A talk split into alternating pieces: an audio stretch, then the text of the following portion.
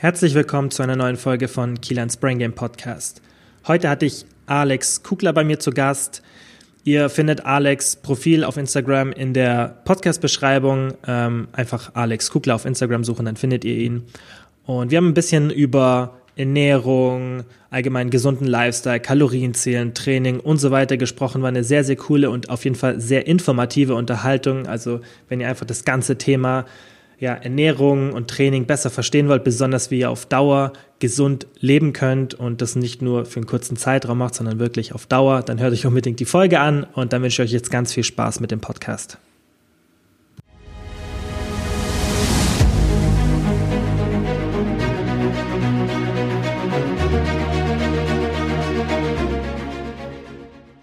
Hi Alex, wie geht's dir? Hi, grüß dich. Ja, mir geht's ganz gut. Äh, bisschen anstrengend, viel zu tun gehabt, aber ja, alles cool. Okay, cool. Ähm, erzähl doch einfach mal ein bisschen was von dir, damit die Leute, die zuhören, wissen, wer du bist und was du so allgemein machst. Genau, also ich bin äh, Alex Kugler, ich bin auf Instagram aktiv, bin äh, nebenberuflich auch noch Personal Trainer.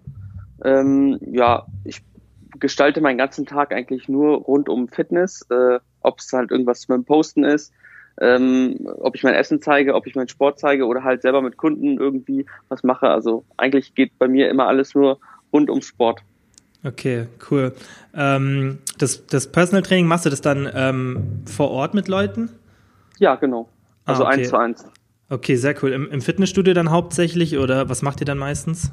Äh, das kommt immer darauf an. Also ich habe ähm, Leute, die gehen ins Studio. Äh, ich habe Leute, die gehen nur laufen. Ich habe Leute, mhm. mit denen da gehe ich bei denen zu Hause. Also es ist unterschiedlich eigentlich. Mhm, cool. Wie bist du dazu gekommen, dass du das Personal Training machst? Ähm, ich habe das sogar studiert. Also ich habe ah, cool. ähm, ein, du ein, duales Studium gemacht als Sport- mhm. und Fitnessbetriebswirt bei der IST. Mhm. Und ähm, Sport- und Gesundheitstrainer bin ich auch. Ähm, und ja, da habe ich halt alle möglichen Lizenzen erworben. Ähm, unter anderem die B-Lizenz, Personal Trainer A-Lizenz, medizinisches Fitnesstraining, äh, boah, was ist noch alles? Mhm. Ähm, Rückentrainer A-Lizenz, also alles, was so dazugehört. Und irgendwann habe ich halt gesagt, so, hey, ja, das ist ja meine Leidenschaft und ja, in diese Richtung vom Berufsfeld wollte ich immer, weil ich andere Menschen helfen möchte. Ähm, und dann war das halt so der Weg, den, den man gehen sollte, so für mich. Mhm. Ja, finde ich cool. Ähm, wie war das bei dir? Wie bist du so allgemein dazu gekommen, dass du jetzt so viel Sport machst, dich so gesund ernährst? Ich habe ähm, natürlich auch schon mal ein bisschen so das angeschaut, was du alles machst und du bist ja schon, wie du gerade eben auch schon gesagt hast, schon wirklich richtig dabei. Also du machst es nicht so halbwegs, sondern du lebst es halt wirklich, dass du dauerhaft gesund ist und viel Sport machst und so weiter. Wie war das bei dir? Wie bist du dazu gekommen, dass du jetzt an so einem Punkt bist?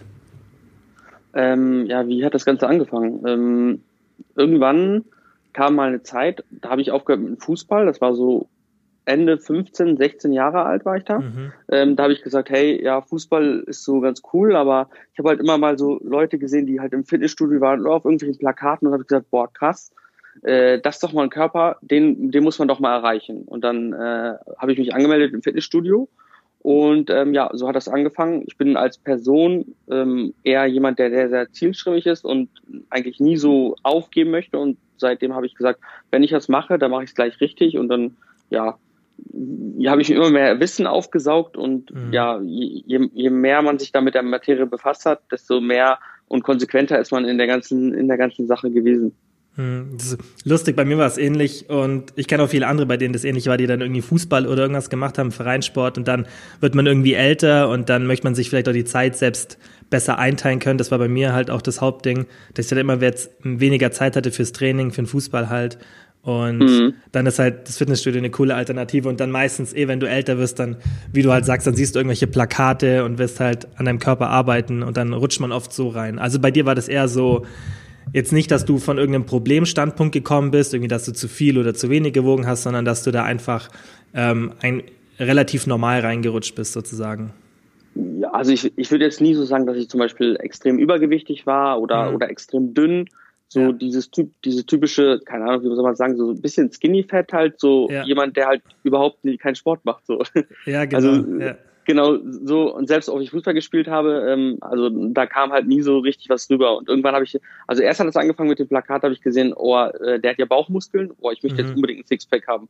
So mhm. habe ich natürlich jeden Tag erstmal Bauch, meinen Bauch trainiert. Bei mir so. war es damals Vin Diesel, irgendein Bild von Vin Diesel. Ja. Genau. Und da habe ich halt immer mein Bauch gesagt, ey, ich mache das jetzt so lange, bis ich einfach äh, diesen Sixpack erreicht habe. Und mhm. ja, und das hat sich halt entwickelt irgendwie mit der Zeit. Ne? Und dann kommt dann und sagt, okay, Bauch ist nicht alles. Äh, es gibt ja noch Arme, es gibt auch noch Schultern und keine Ahnung, es gibt auch Beine und so. Mhm. Also ja, genau, so hat sich das irgendwie entwickelt. Okay.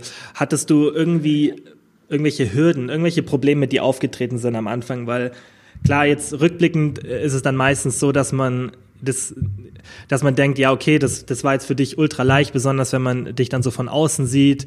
Ähm, aber es waren ja sicherlich auch Sachen, die dann auf dem Weg ein bisschen schwer gefallen sind oder und vermutlich nicht immer so immer konstanten Schritt, Schritt nach vorne, sondern eher so zwei Schritte vor, ein zurück. Oder wie war das bei dir?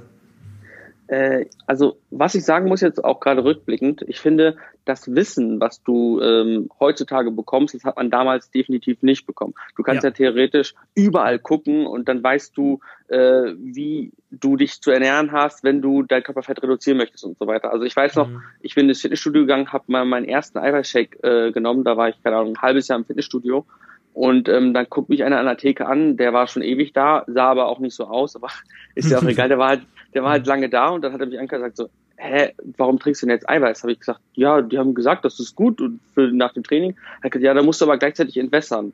Mhm. Und da habe ich gedacht, hä? So, mhm. aber also das ist mir einfach nicht aus dem Kopf gegangen. Wenn du mal überlegst, so, die wurde halt damals echt so viel Mist erzählt und keiner wusste irgendwo, wo es lang geht. Und ja. das ist ja heute viel, viel einfacher.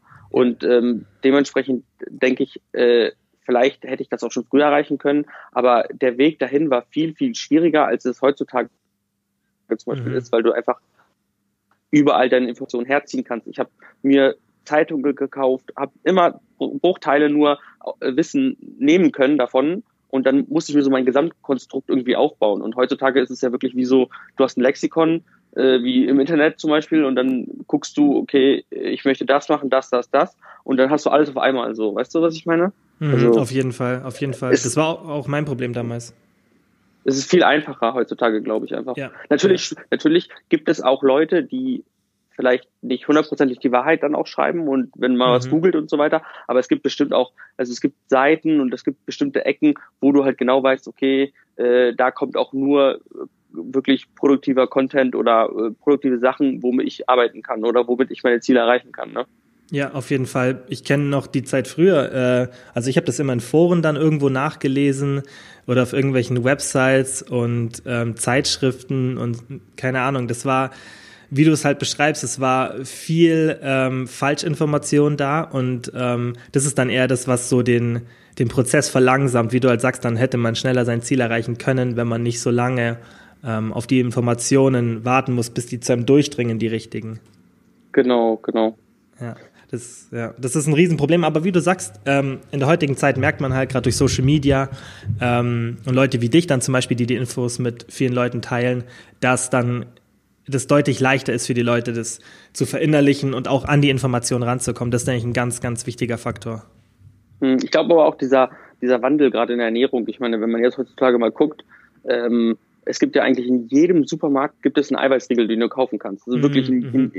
In jedem. Also das ja. konnte ich mir mit, mit 16, also jetzt vor, vor zehn Jahren, konnte ich mir gar nicht vorstellen. Ja. Also ich, äh, es, es gab nirgendwo, in Amerika vielleicht ja, aber mhm. in Deutschland absolut null, gar nicht. Mhm. Das sehe ich auch in den letzten Jahren, besonders in den letzten Jahren, also in den letzten zwei Jahren, ein, zwei Jahren, denke ich, habe ich so das Gefühl, dass es wirklich, wie du sagst, du kriegst halt überall jetzt was. Das auf jeden Fall. Genau. Aber es ist, es ist immer noch nicht an dem Punkt, finde ich, an dem wir sein könnten. Es kann nee, auch immer definitiv. ein besseres Angebot sein, auch in Restaurants und so. Es ist halt echt schwierig. Ja. ja. Wie machst du es, wenn du ähm, auswärts essen gehst? Ähm, also es ist, also es kommt immer darauf an. Entweder ich sage jetzt zum Beispiel, ja, ähm, ich gehe jetzt zum Beispiel mit, mit Kumpels eine Pizza essen oder so, weil ich dann auch so mein, mein Cheat Meal habe dann zum Beispiel so. Mhm. Ähm, oder äh, ich mach, wir gehen normal essen und dann äh, bin ich halt mir auch so frei und sage dann zum Beispiel, wenn da Pommes dabei sind, so, nee, ich möchte keine Pommes und möchte da eine Kartoffel dazu haben oder, oder Reis oder so. Mhm. so. Am Anfang, wenn man das nicht gewohnt ist, dann äh, denkt denkt man schon so, hä, irgendwie bin ich ein Sonderling oder die Leute gucken mich so komisch an, was, was will der jetzt haben? So, mhm. nee, ich, ich möchte, ich möchte keine Beilage, möchte irgendwie Gemüse dazu haben oder so. Mhm. Ähm, aber, aber auch da ist der Wandel passiert und ich glaube, es gibt wirklich viele Restaurants, die mittlerweile so gut das umstellen können, dass sie sagen können, hey, ja gut, okay, dann machen wir das halt so für den extra so. Und du bist, also ich war, bin jetzt an dem Punkt, wo ich auch sage, ja, ist mir wurscht, selbst wenn der wenn der denkt, ja, der ist irgendwie bescheuert oder so, das ist ja mir mhm. egal, weil es, ja, es geht ja um mich. Ich bestelle ja was, komme da hin, weil ich was haben möchte, so, ne? Genau. Da haben wir auch schon oft hier im Podcast drüber gesprochen, dass es halt eigentlich nicht akzeptabel ist von Menschen, darüber negativ zu urteilen, dass man gesund ja. leben will, weil was ist das für eine verdrehte Welt, in der man sich rechtfertigen muss dafür, dass man seinem Körper was Gutes tut? Ja, das ist Wahnsinn. Ich meine, wenn du, ich meine, das guckst, also du gehst mal einkaufen, wenn du dir das mal anguckst, ähm, du stehst an der Kasse Mhm. Und ähm, wenn du dann so, ich sage jetzt mal, ausgefallene Sachen oder weiß ich nicht, fünf Brokkoliköpfe da äh, hinlegst mhm. und hinter dir ein jemand ist, der, der eine Fertigpizza darauf legt, der guckt dich natürlich komisch an. Ne? Ja. Aber vielleicht denkt er sich auch in dem Moment so, ja, so, so müsste ich es auch machen und ich mache es gerade falsch. Also mhm. kann ja auch anders sein. So, du ja. denkst, der, der greift dich an mit deinen Blicken, aber es ist gar nicht so, ne? Ja, ja. Ich ich denke mir das im Supermarkt auch immer, jetzt wo du es gerade erwähnst. Ähm, ich denke mir immer, was die Kassierer sich denken, wenn ich dann so mein Zeug drüber laufen lasse und halt ultra wenig verarbeitete Produkte sind. Jetzt nicht nur Gemüse oder so, aber halt wirklich wenig verarbeitete Sachen. Und, ja. und wenn du dann so nach vorne, nach hinten schaust, was die Leute dann drauf hatten, dann bist du halt eher nicht die Norm leider. Und das ist ja auch ähm, ein Grund für das steigende Übergewicht und so. aber du, das ist immer noch nicht die Norm und ist auf jeden Fall noch ein weiter Schritt, denke ich, davon entfernt, dass es die Norm auch wird, falls es überhaupt mal der Fall ist. Ja, definitiv. Also äh, der, also ich glaube, Deutschland, gerade Deutschland entwickelt sich schon in die Richtung ähm, mhm. zum gesund, also zum gesunden Deutschland, aber es gibt ja auch die andere Richtung. Also das heißt, die Lebensmittel, die ungesund sind momentan, die werden auch noch viel, viel ungesünder. Mhm. Es gibt dann neue Eissorten, noch mehr Fett drin ist und noch mehr Schokolade und keine Ahnung was. Also das heißt, es gibt immer beide Seiten irgendwie, weil die ja. wollen sich ja, also es ist beides ein Markt, ne? Mm, genau, das denke ich auch eher, dass halt, dass es sich ändert, liegt auch eher daran, dass Unternehmen einen Profit dahinter sehen. Das ist ja auch okay, ist ja normal. Ähm, muss ja niemand irgendwie ähm, Produkte herstellen und dann ähm, das Unternehmen in den Ruin treiben dadurch. Aber ich denke auch viele sehen halt die Chance dadurch und dann ähm, verändert sich das jetzt endlich mal ein bisschen, dass halt mehr ja einfach gesündere Alternativen irgendwie in den Supermarkt kommen und so weiter. Aber das ist, denke ich, das Wichtigste, weil es fällt schon einem schwierig, dauerhaft, ähm, gerade beim Auswärtsessen und so, dass man wirklich gesund ist und auch kalorienärmer. Und wenn dann halt so alternative Produkte da sind, dann und einfach mehr davon, dann denke ich, ist auch die Wahrscheinlichkeit erhöht, dass man zu Hause einfach ordentlich isst.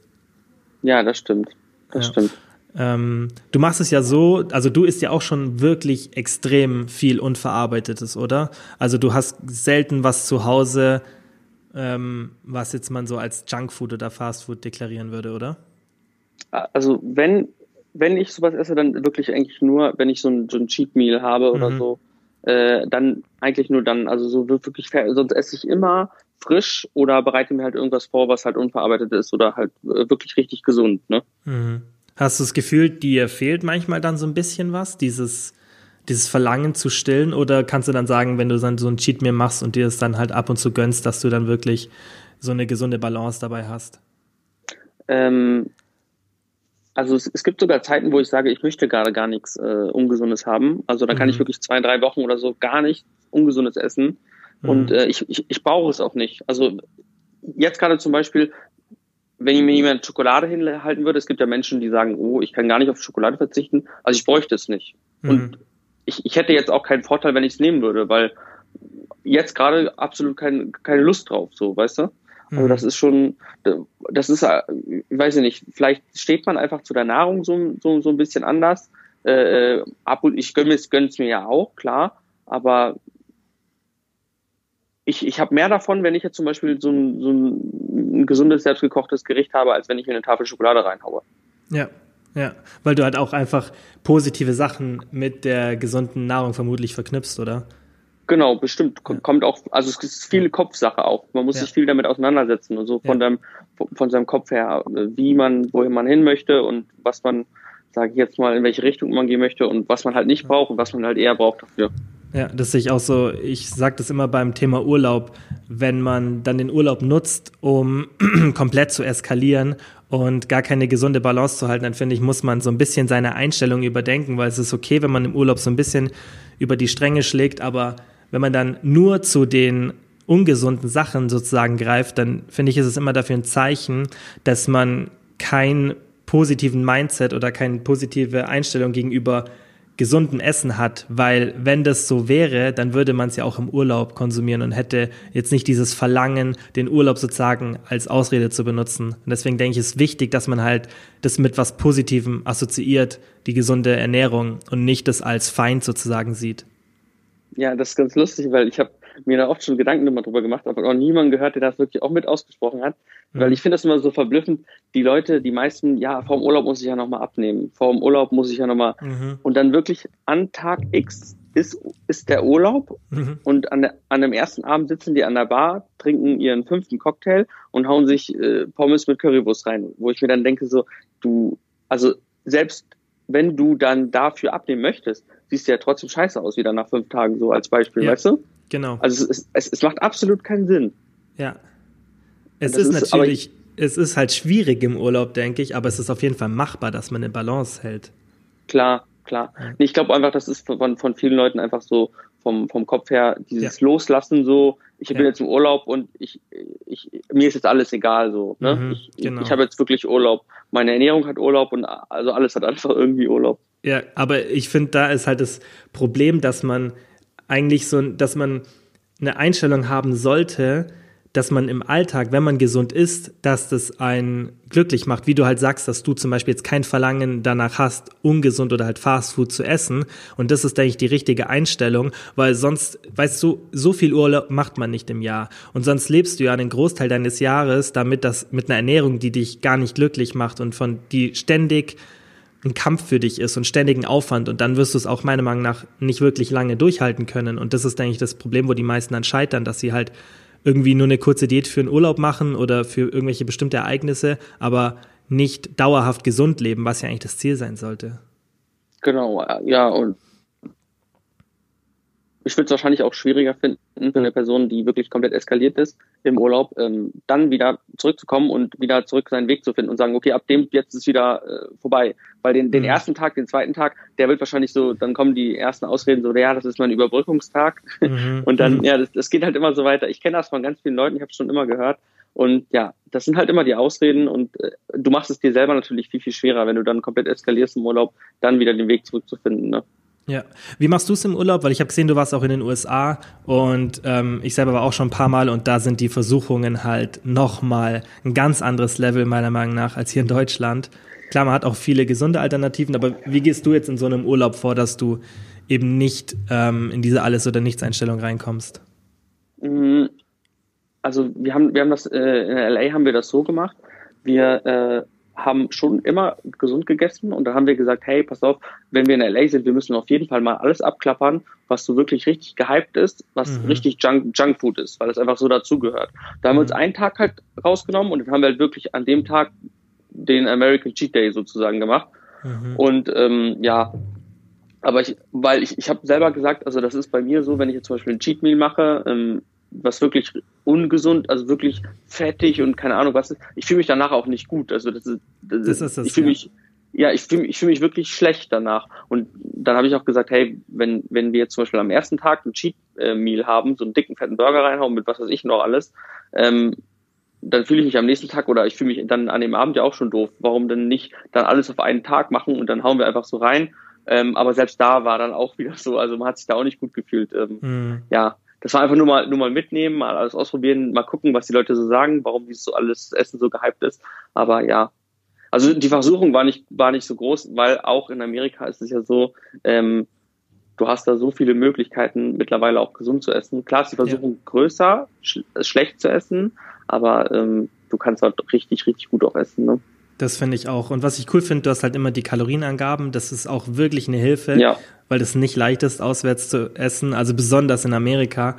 Ähm, ich weiß noch, als wir in der Cheesecake Factory waren und dann mal diesen, die haben da so ein richtiges Buch gehabt, weil die halt so eine große Variation hatten. Und wenn dann diese normalen Pasta-Gerichte einfach zwei bis 3.000 Kalorien haben und du denkst, du, also selbst wenn du es gut schätzen kannst, das hätte ich damals nicht gedacht von den einzelnen Sachen. Aber die hauen halt so viel Butter und Sahne und so rein scheinbar, weil anders habe ich es mir nicht erklären können, wie die auf diese ultra hohen Kalorien kommen. Dann hilft es halt wirklich, wenn du es siehst, weil dann kannst du es immerhin so ein bisschen abschätzen, was du gerade isst. Ja, das, das habe ich auch gesehen. Jetzt sind, wir waren letztens in Dubai und da waren wir auch in der Cheesecake Factory mhm. und äh, da habe ich mir wirklich ein Kuchenstück geholt. Es war wirklich krass. ein so Kuchenstück und die, der war irgendwie neu. So, ich weiß nicht, ob du Cinnabon kennst, diese mhm, Zimtrollen. Ja, ja. Genau und, und der war halt Cinnabon Swirl oder so hieß der, glaube ich, dieser Cheesecake. Und es war halt wirklich ein Stück und das hatte 560 Kalorien, dieses eine mhm. Stück. Mhm. Und es war wirklich nicht groß, ne? Mhm.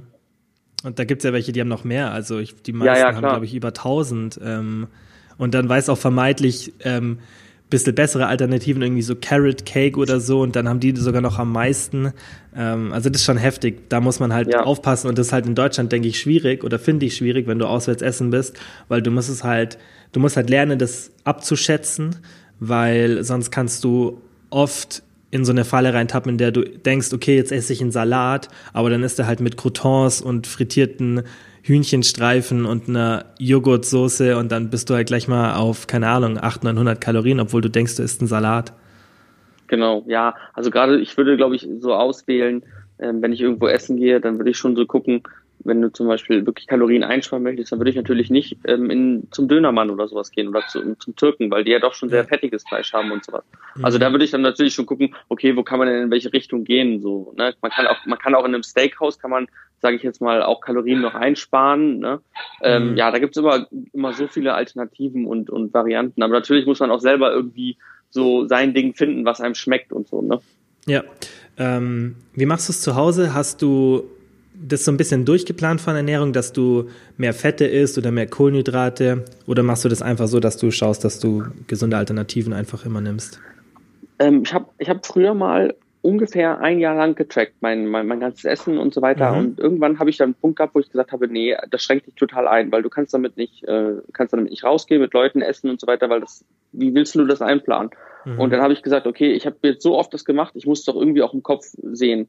Mhm. Und ähm, ich versuche halt meine Kohlenhydrate zum Beispiel vor Training zu essen. Mhm.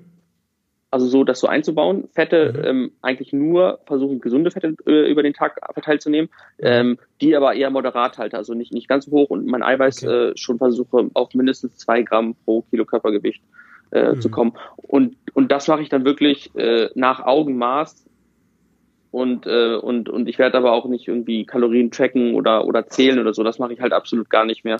Ja.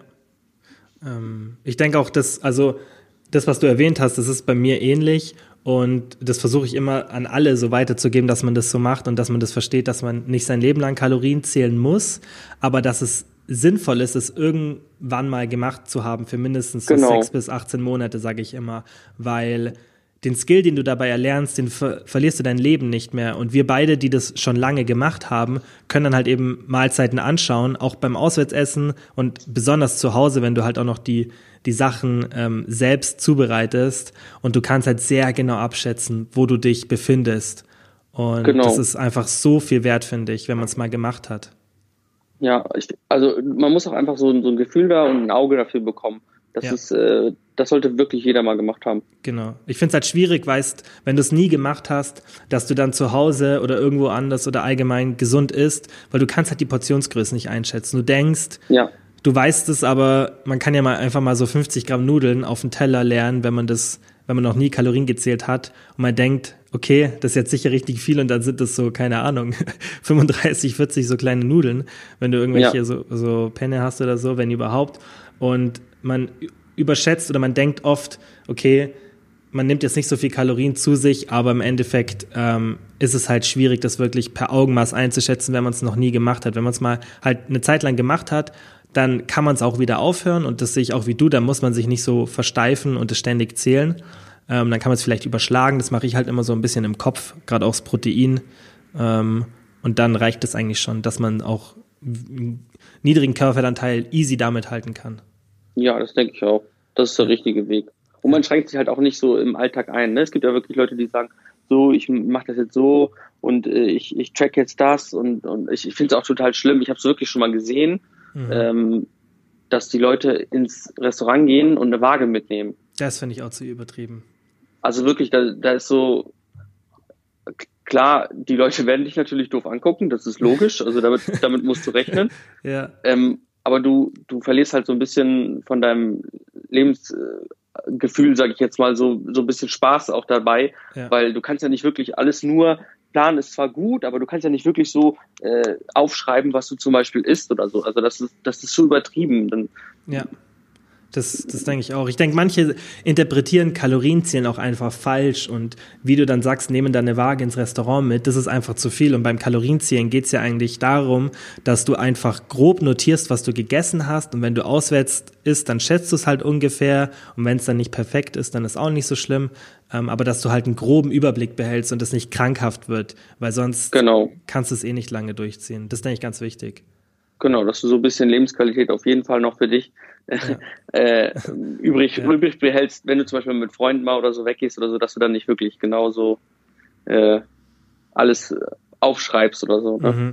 Aber ich denke, manche haben auch damit ein extremes Problem, besonders wenn sie sich halt gesund ernähren. Und das war bei mir damals auch so, als ich das erste Mal so von dieser Theorie von Flexible Dieting was mitbekommen habe und mhm. halt, dass im Ende die Kalorien zählen und nicht jetzt irgendwelche Lebensmittel, jetzt abgesehen von Gesundheit und Energieleveln, sondern wirklich in Bezug auf die Körperzusammensetzung. Da dachte ich mir, obwohl ich die Theorie verstanden habe, dachte ich mir trotzdem, weil ich so viele Jahre mich auf gesunde Nahrungsmittel fokussiert habe und halt auch überall das immer gelesen habe, ähm, und als ich dann äh, darauf gestoßen bin, da war das für mich trotzdem so eine Hürde und da ist wie so eine kleine Angst vor diesen ungesunden Lebensmitteln da. Und ich denke, das haben auch eben viele, besonders wenn man dann halt zu sehr sich auf das Kalorienziehen fokussiert und dann dazu noch diese Angst vor Lebensmitteln kommt und dann wird das alles viel zu versteift und dann erreicht man gar nicht das Ziel, was man damit ja eigentlich erreichen soll, was ja Kontrolle ist, die aber mit einer Balance ähm, in Einklang ist.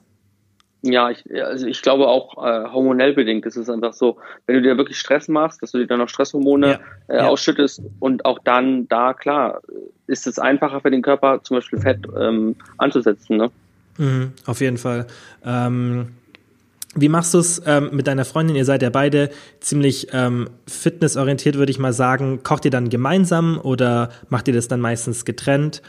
Weil das ist auch noch ein Problem, das ja viele haben. Besonders manche haben jetzt ähm, was immer wieder eine Frage ist, die haben halt einen Partner, der dann nicht so gesund lebt und da ist dann natürlich äh, schwierig, den so ein bisschen zu integrieren. Ähm, da haben wir auch schon oft drüber gesprochen.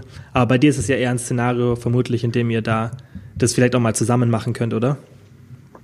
Mm, ja, also ich habe ich hab damals damit angefangen mit der, mit der Ernährung, habe sie sozusagen so damit reingezogen. Okay. Ähm, und äh, ja, mittlerweile ist es so, also mal koche ich was, dann isst sie was mit davon, mal kochen, also mal mhm. essen wir aber auch parallel voneinander, weil sie was, auf was anderes Lust hat. Oder sie kocht mal was und dann esse ich halt davon. Also das ist so. Okay, cool. Ja, immer, immer so ein, so ein, so ein Ausgleich äh, von, von, von, den, von, oder mal kochen wir was zusammen. Also es ist halt wirklich echt äh, unterschiedlich und ja, aber es, es passt einfach, weil wir, weil wir beide ähm, uns, sage ich jetzt mal, gesund ernähren. Und selbst wenn der eine sagt, ja, okay, ich möchte was anderes essen, mhm. ähm, was jetzt vielleicht mal ungesund ist oder so, dann ist es nicht schlimm.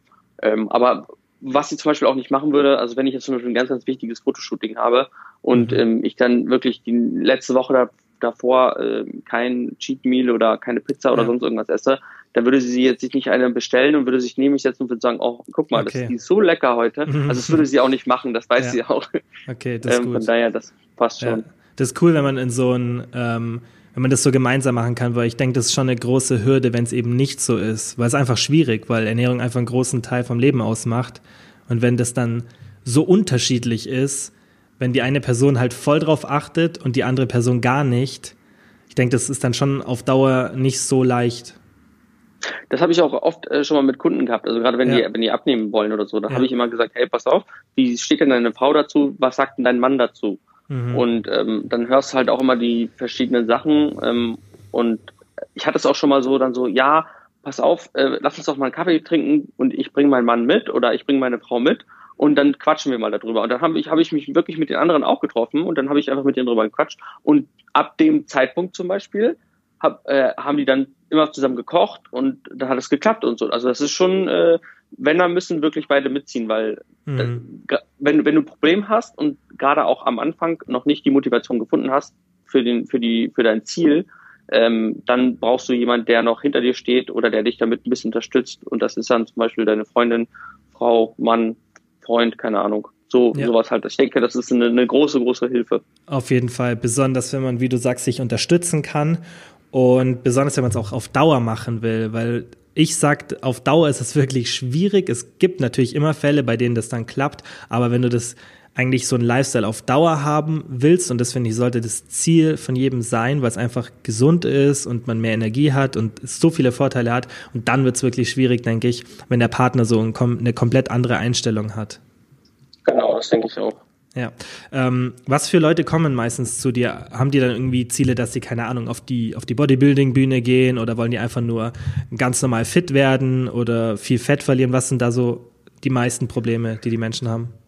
Mm, also Bodybuilder hatte ich bisher noch gar nicht. Ähm, äh, aber, ich, aber wirklich, also mit, mit Abstand, äh, die meisten sind wirklich die Leute, die einfach abnehmen möchten, die mhm. ich, äh, im Schnitt so 20, 30 Kilo verlieren möchten. Genau. Das mhm. ist so der, der typische Kunde, den ich eigentlich habe. Ja, die solche Leute ist es mir auch immer wichtiger, nicht wichtiger, aber ich finde es sinnvoller, solchen Menschen zu helfen, weil einer Person jetzt zu helfen, die letzten ein, zwei Prozent Körperfett zu verlieren, dass sie ultralin aussieht, das finde ich, bringt nicht so einen großen Unterschied im, im Leben von den Menschen, als wenn eine Person, die einfach vielleicht übergewichtig ist oder untergewichtig ist, in eine gesunde Richtung zu bringen, dass sich die Person wieder wohlfühlt. Das ist eigentlich ein viel größeren, größerer Unterschied, der man im Leben von der Person erreichen kann mit sowas.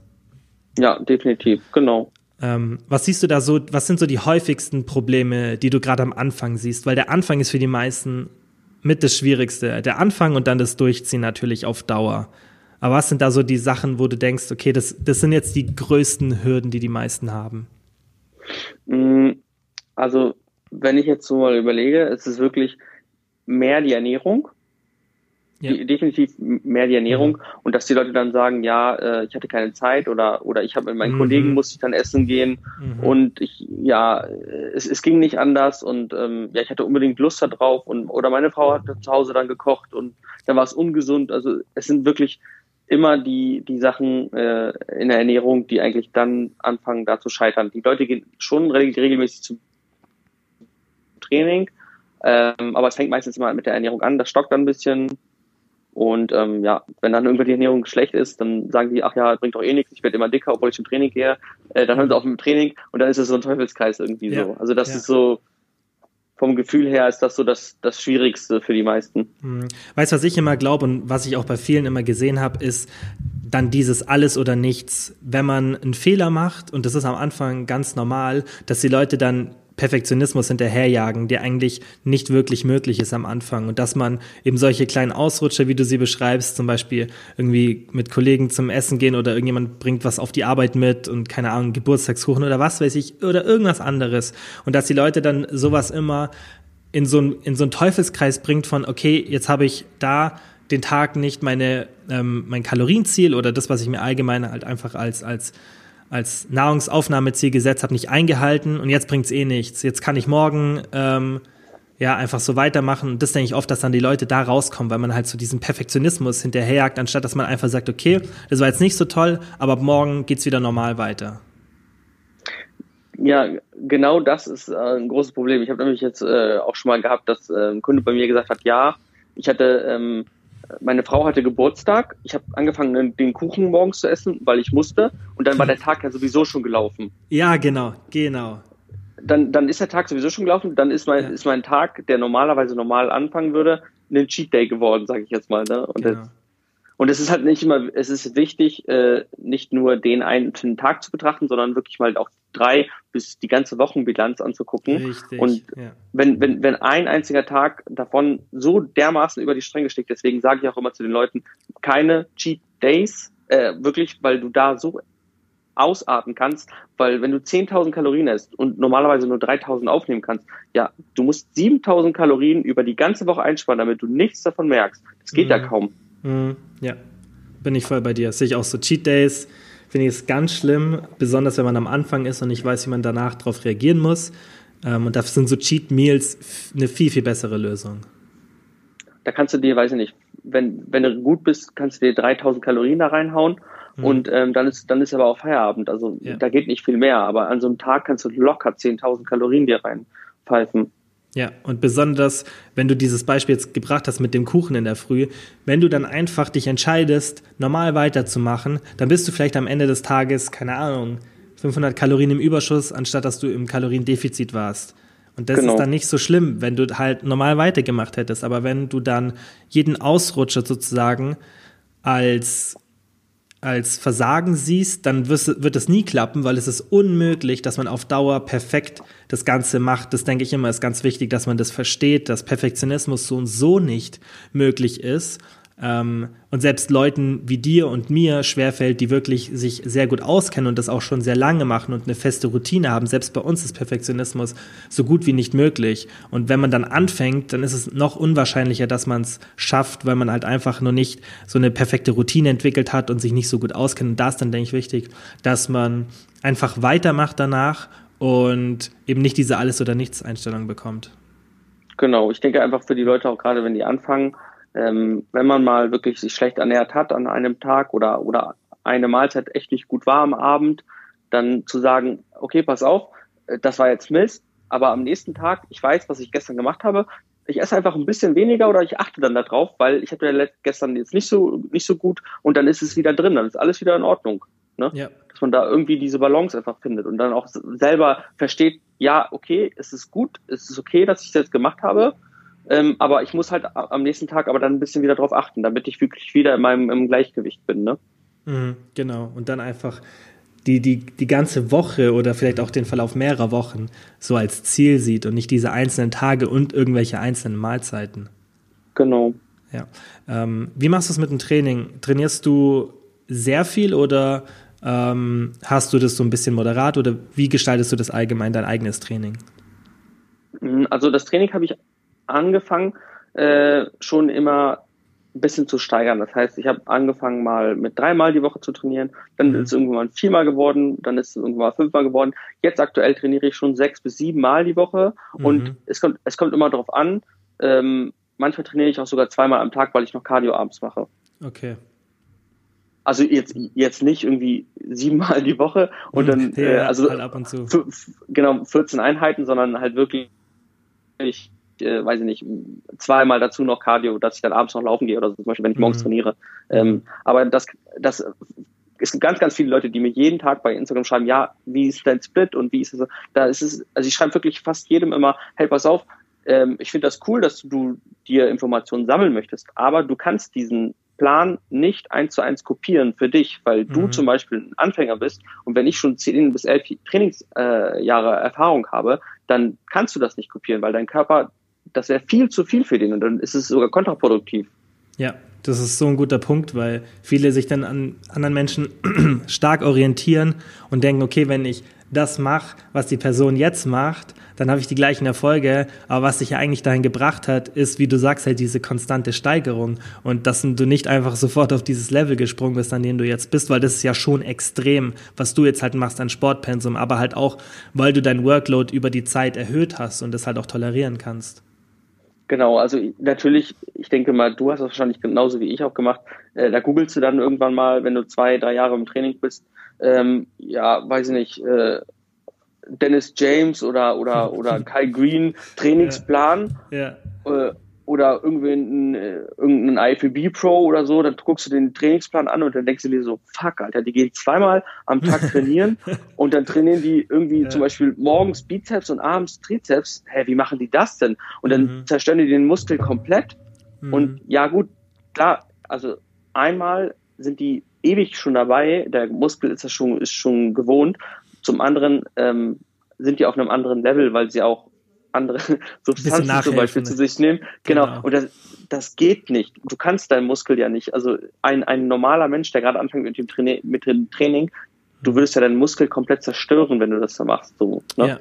Ja, das, das ist ein Punkt, den man oft vergisst, weil das eine ist die Trainingserfahrung, aber das andere ist halt auch, dass jemand nachhilft. Und oft helfen auch Leute nach, von denen man es nicht denkt. Und es geht ja nicht darum, ob das gut oder schlecht ist, aber es ist halt einfach gefährlich, sich an solchen Leuten zu orientieren. Und das trifft ja jetzt nicht nur für Bodybuilder zu, das trifft ja auch auf viele weibliche Influencer und so zu.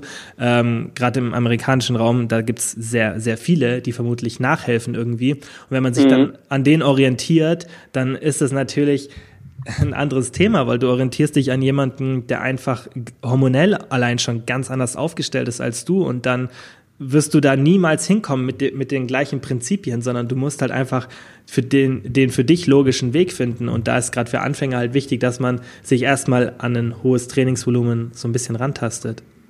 Ja, das glaube ich auch. Also gerade bei Frauen ist das ja total, äh, sind Po-fokussiert sind die, die möchten immer mhm. diesen, diesen ausge also wirklich sehr, sehr ausgefüllten Po haben. Ähm, aber auch da, wie du schon sagst, glaube ich, gibt es viele Frauen, wenn die da nachhelfen, ähm, also die können ja nicht extrem dünn bleiben und der Po wächst nur im Po trotzdem mhm. weiter. Also mhm. das, das, ist genetisch schon, da, das funktioniert irgendwie nicht. Also ja. irgend, irgendwas stimmt da ja nicht so. Ne? Genau. Also von daher, und da muss natürlich äh, wahrscheinlich schwierig für eine, für, gerade für, für ein Mädchen, die 15, äh, 16 Jahre alt ist und mit dem Training anfängt, total schwierig, dann zu begreifen, okay, pass auf, das, was die da macht, das ist gar nicht real ähm, mhm. und, und da kann ich gar nicht hinkommen. Ja. Normalerweise müsste, müsste sie nachdenken, ja, ich möchte in die Richtung, aber so wird es nicht. Aber ich, ich mache trotzdem das Beste aus mir. Genau. Mit, mit, mit der Motivation, wenn ich die angucke zum Beispiel. Also so müsste das Denken theoretisch sein.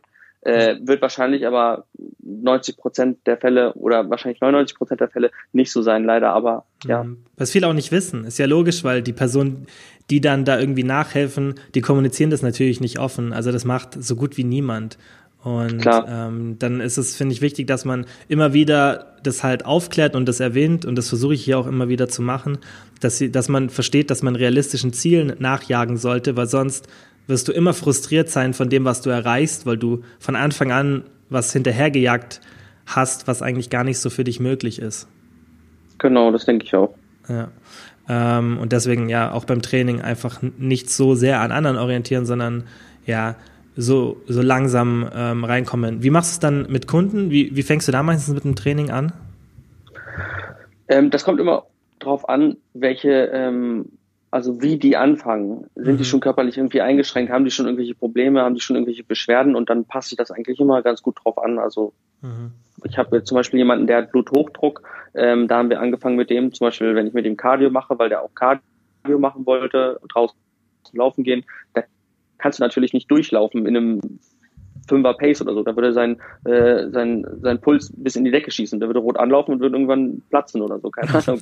Aber äh, da, da fängst du dann an, als Beispiel so, ne, machst du ein Fahrtspiel, dann, dann läuft der äh, läuft er ein Kilometer in einem moderaten Tempo, dann, dann geht er wieder ein Kilometer, dann geht, dann geht er schnell ein Kilometer und dann fängt er wieder an zu laufen. Und das variierst du dann wieder so und so kann man halt dann, dann trainieren. Also das heißt, ich passe wirklich jeden Trainingsplan auf die Person auch an und ähm, gucke dann, wie ihm das gefällt ähm, oder wie der Fortschritt ist und wenn halt nicht, dann steuern wir halt danach.